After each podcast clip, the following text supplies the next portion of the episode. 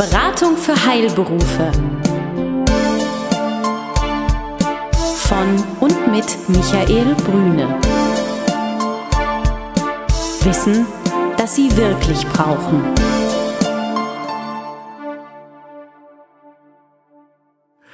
Guten Tag, meine Damen und Herren. Hier spricht wieder Michael Brüne mit dem Podcast der Beratung für Heilberufe.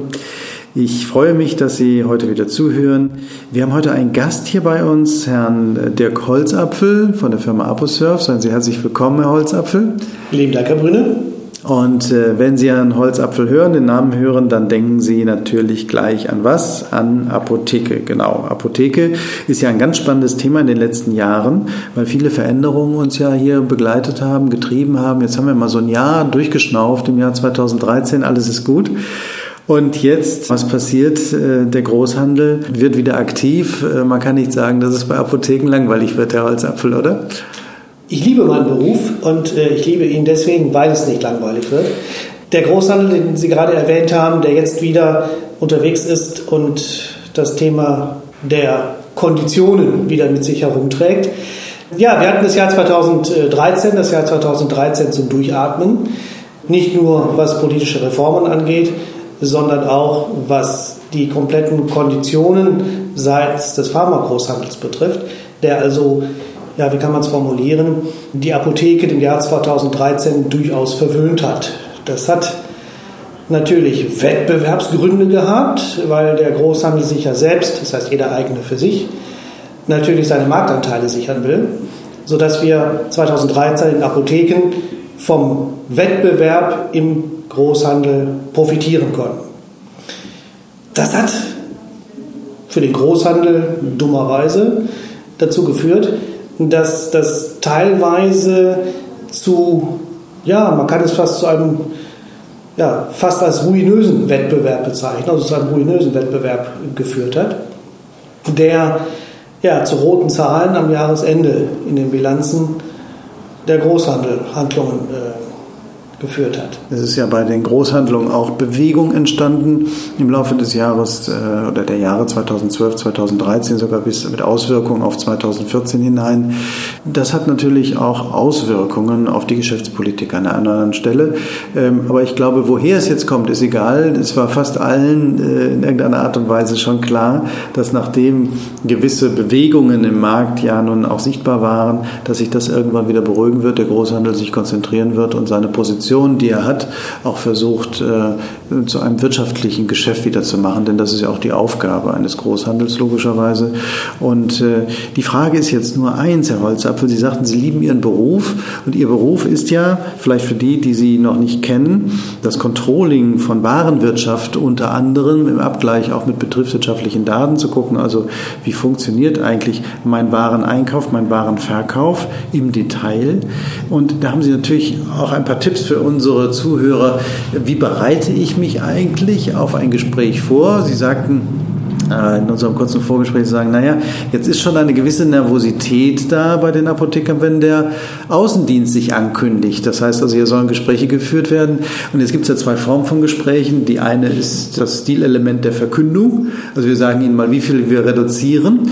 Das zweite ist das tatsächliche Gespräch, also wo ich mich auch noch einbringen kann. Was glauben Sie, was für eine Art von Gesprächen wird geführt? Eine gute Frage.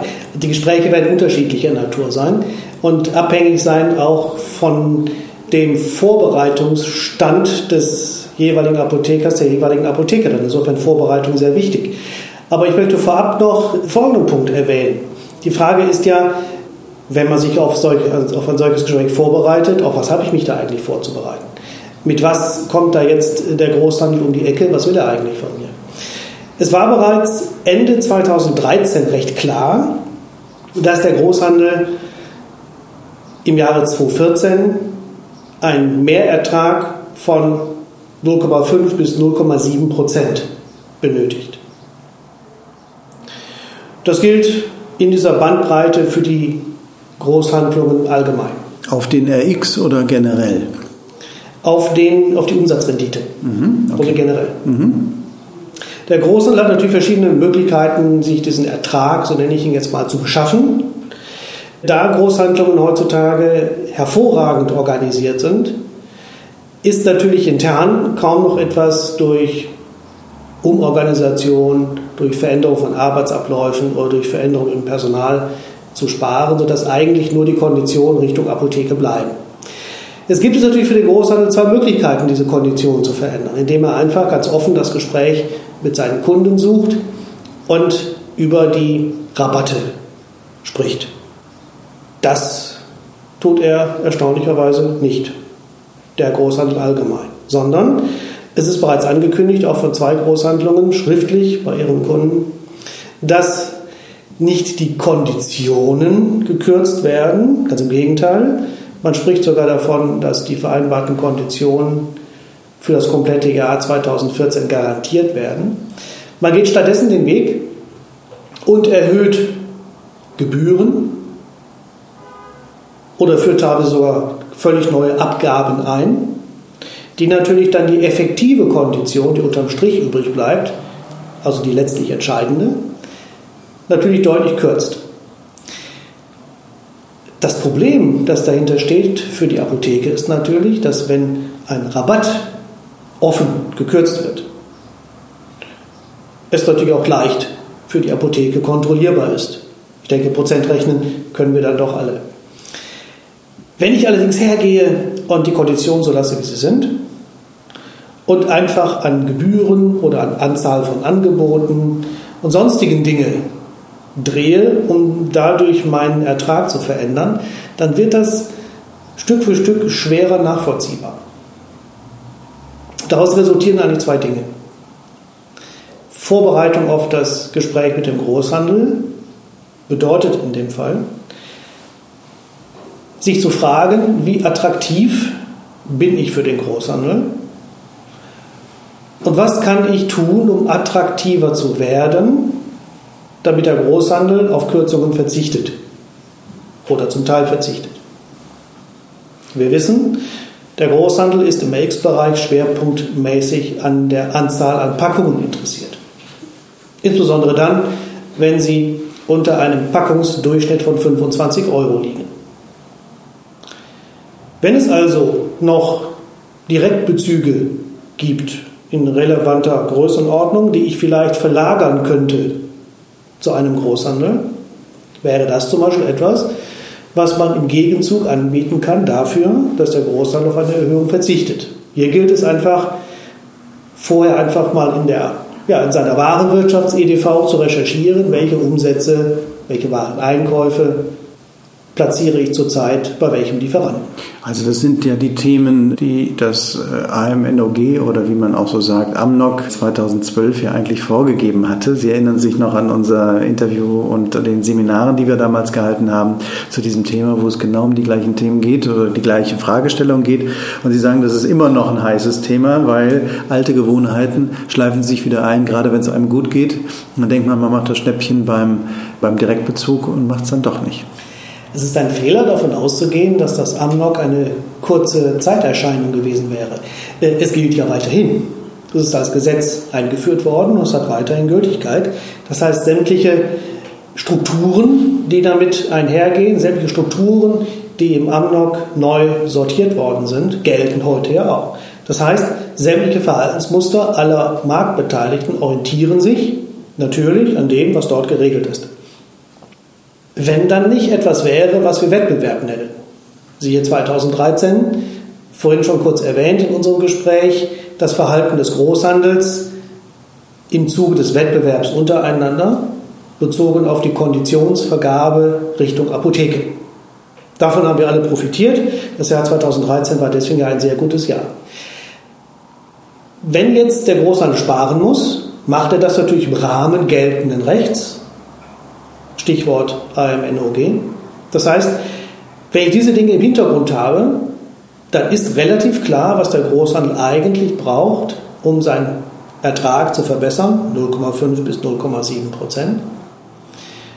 Und dann weiß ich eigentlich auch, was ich als Apotheke ihm bieten kann, damit meine Konditionen so bleiben, wie sie sind.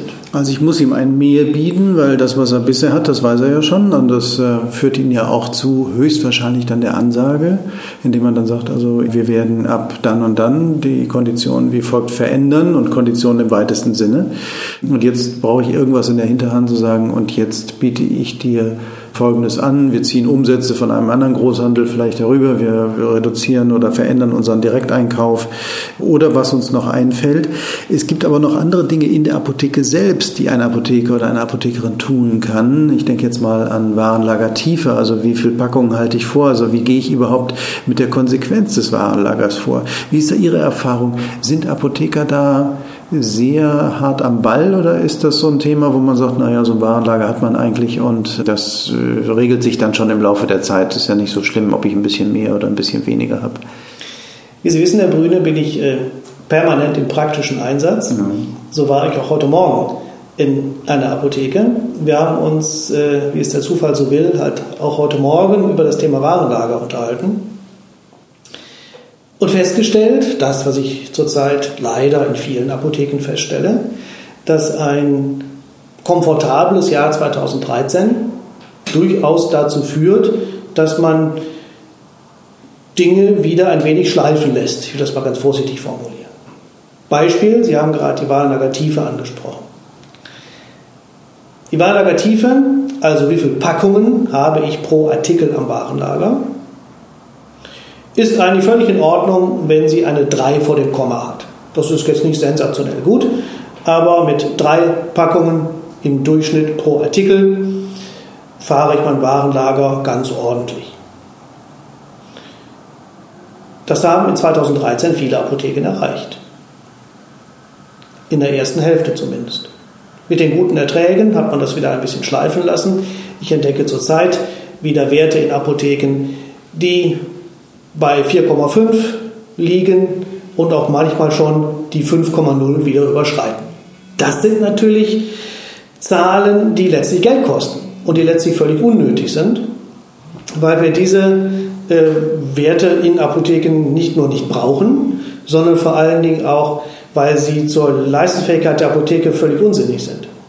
Halte ich für ein ganz interessantes Thema, Herr Holzapfel. Also gerade so, was jeder von sich selber ja kennt im persönlichen, bleiben wir mal dabei, Essverhalten jetzt gerade, ja. Wenn es einem gut geht, dann, ach, dann denkt man auch nicht über die Funde auf der Waage nach. Das kommt dann immer so zum Jahreswechsel, nach der Weihnachtszeit, wie auch immer. Und vielleicht ist auch die Situation, die sich gerade jetzt ergibt, so etwas wie der Beginn einer Diät im wohlverstandenen Sinne, ohne dass man da jetzt also äh, darben muss in dem Sinne, aber zumindest darauf achtet, was nimmt man zu sich, das tut ja der Gesundheit gut. Zum Warenlager haben Sie bestimmt noch ein, zwei andere Gedanken. Ja, das ist völlig richtig.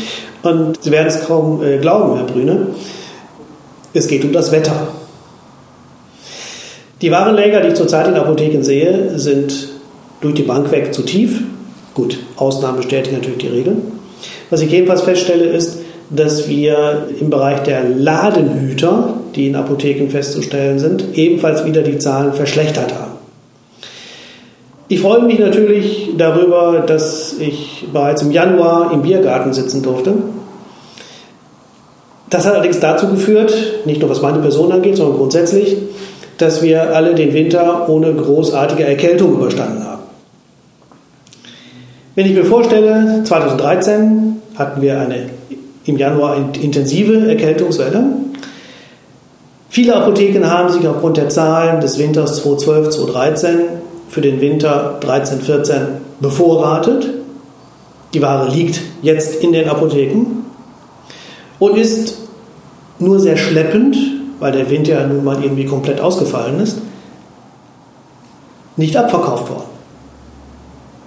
Das heißt, wir haben zurzeit Ware in den Apotheken, die als Übervorrat eingekauft worden ist und natürlich die Warenlagertiefe in die, in die Höhe treibt und eben auch die Ladenhüter und damit auch alle damit im Zusammenhang stehenden Werte wie Lager, Umschlag etc. Das heißt, es liegt also nicht nur daran, dass man jetzt eben ein wenig nachlässiger geworden ist, sondern Sie kennen das, äh, das liebe Gesetz des Herrn Murphy, wenn etwas schief geht, muss es nicht weiter fortführen, Das genau trifft hier zu. Das heißt, wir haben nicht nur die Situation, dass man durch das komfortable Jahr 2013 ein wenig nachlässiger geworden ist, sondern es kommen noch weitere, nicht so sehr schöne Begleitungsstände dazu, wie das Wetter, das uns halt eben hat auf die Erkältungswelle verzichten lassen. Die Frage ist ja, was mache ich jetzt? Also wenn ich jetzt eine, eine Versandapotheke wäre, in Anführungsstrichen, würde ich sagen, gut, ich setze die Ware runter und du so, ich bin der billigste im Markt. Das ist ja auch äh, für die Präsenzapotheke keine gute Strategie, über den Preis zu verkaufen. Gebe ich es dann einfach zurück an den Großhandel mit Abschlägen oder was empfehlen Sie? Das ist abhängig davon, inwieweit ich mich äh, bevorratet habe. Äh, zunächst ist mal ein ganz wichtiger Hinweis dazu. Äh, ich höre zurzeit schon wieder aus Apotheken, dass äh, die Industrie unterwegs ist und bereits jetzt über die Bevorratung für den nächsten Winter spricht. Natürlich hat die Industrie das gleiche Problem. Auch für die Industrie ist der Winter ersatzlos ausgefallen. Aber das muss ja nicht äh, das Problem der Apotheke sein. Das heißt, erster Punkt, Bevorratung für den kommenden Winter doch deutlich knapper halten. Dabei natürlich auch auf die äh, Verfalldaten und Lagerdauer der vorhandenen Ware achten. Ansonsten Rückgabe. Rückgabe ist schwierig, weil diese Dinge wurden oftmals bei der Industrie bestellt. Und je nachdem, wie dort die Konditionen sind, kann ich die Ware nicht wieder zurückgeben. Punkt 1. Punkt 2 ist, die Retourenquote erhöht sich, die ja in der Regel auch vereinbart ist. Und damit habe ich dann im Zweifelsfall wieder ein Rabattierungsproblem. Ja. Richtig. Mhm. Äh, weil der zweite Weg wäre nämlich der, dass ich natürlich äh, über meine Warenwirtschaft Analysen laufen lasse und feststelle, welche Ware wäre zu retournieren, um wieder mein Warenlager in eine vernünftige Bahn zu bekommen. Diesen, diesen Übervorrat kann ich dann dem Großhandel melden der mir dann ein Angebot macht, zu welchen Konditionen ich das retournieren kann. Viele Großhandlungen haben mit ihren Kunden für solche Übervorratsretouren Sondervereinbarungen. Wenn das so ist, beeinflusst das die Retourenquote, nicht das auch noch dazu. Okay. Das heißt also, je nachdem, welche Kondition ich mit meinem Großhandel vereinbart habe, empfiehlt sich hier einfach das offene Gespräch. Jetzt könnte ja erstmal auf der Hand liegen, ich bin jetzt mit dem Gespräch mit meinem Großhandel nicht einverstanden. Das, was sie mir anbieten, bedeutet für mich einen effektiven Verlust in Form von Euro für das Jahr 2014, perspektivisch 15 in vielleicht einem fünfstelligen Betrag, wo ich denke, oh, damit bin ich nicht glücklich. Bietet sich der Wechsel an? Ist er so einfach wie noch vor anderthalb Jahren? Der Wechsel ist einfach. Er bietet sich allerdings nicht unbedingt an, weil das Ertragsproblem eigentlich an jeder Großhandel hat, sodass ein Wechsel zurzeit nicht wirklich sinnvoll ist.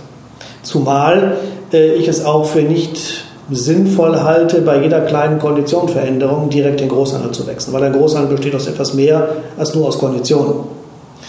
Äh, es geht um Leistung, es geht um, ich sag mal, vernünftige Beratung in den Kundendienstabteilungen, All diese Dinge spielen da eine große Rolle. Es geht ja nicht nur um Kondition. Nein, was ich wichtig finde, ist, dass man das offene Gespräch mit dem Großhandel sucht. Was ich ebenfalls wichtig finde, ist, dass dieses Gespräch auf gleicher Ebene stattfindet. Mit gleicher Ebene meine ich einen gleichen Informationsstand. In den Apotheken kann man davon ausgehen, dass äh, der Großhandelsvertreter, der dort erscheint, sich vor dem Gespräch im Detail über die Apotheke informiert hat. Er weiß genau zum Zeitpunkt des Gespräches über die Einkaufsstruktur und die Besonderheiten der Apotheke Bescheid. Was ich feststelle ist, dass das für die meisten Gesprächspartner auf Seiten der Apotheke nicht gilt. Da sind wir genau beim Thema, glaube ich, Herr Holzapfel.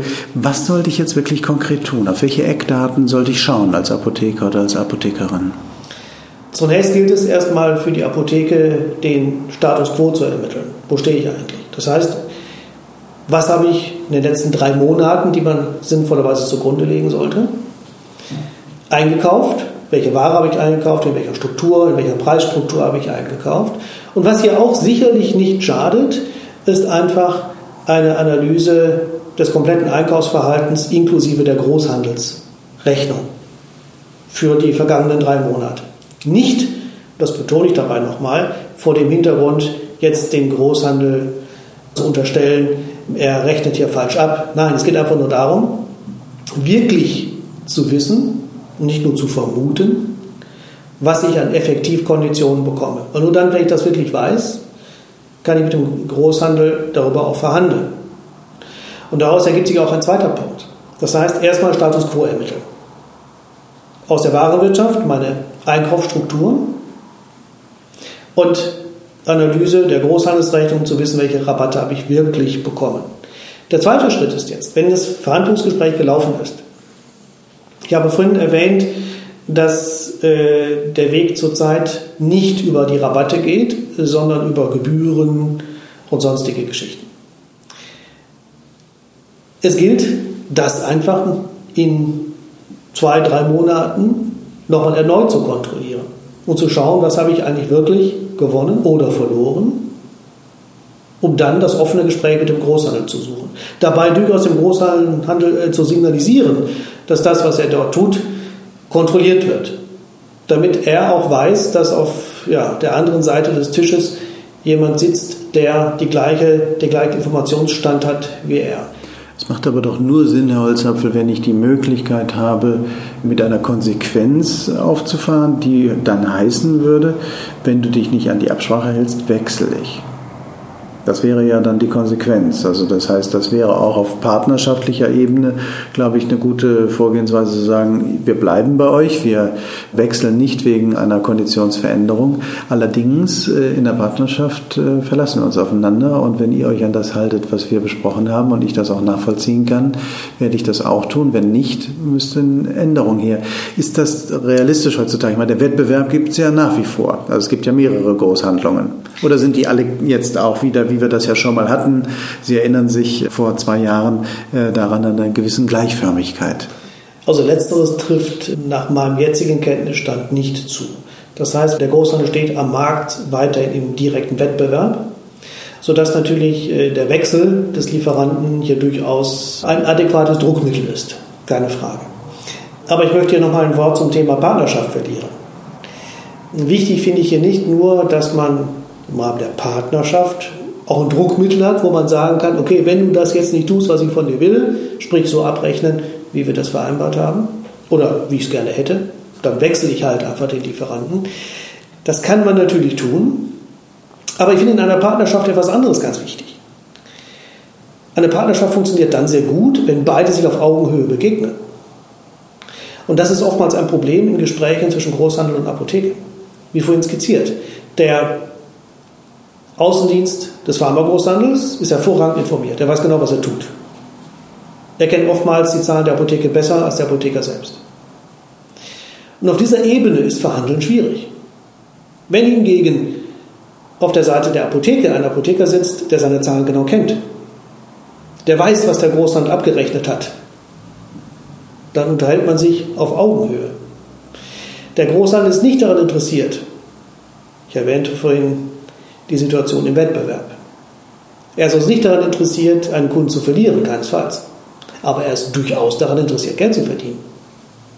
Wie vorhin ebenfalls schon mal erwähnt, muss er zwischen 0,5 und 0,7 Prozent sparen.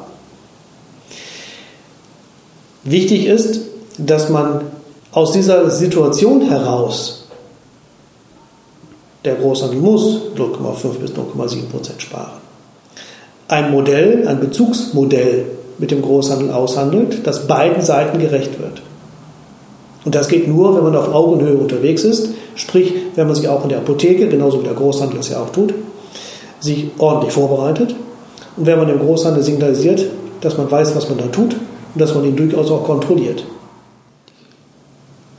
Meine Damen und Herren, nun haben wir rund 20 Minuten über das Thema Warenwirtschaft gesprochen und es ist so interessant, dass unser Gespräch noch weitergeht. Allerdings möchten wir Ihnen das in den nächsten Wochen präsentieren und teilen diesen Podcast in zwei Teile. Lassen Sie sich überraschen. Bis dahin alles Gute für Sie, Ihr Michael Brüne. Besuchen Sie uns im Web. Mehr Informationen finden Sie unter www.beratung-heilberufe.de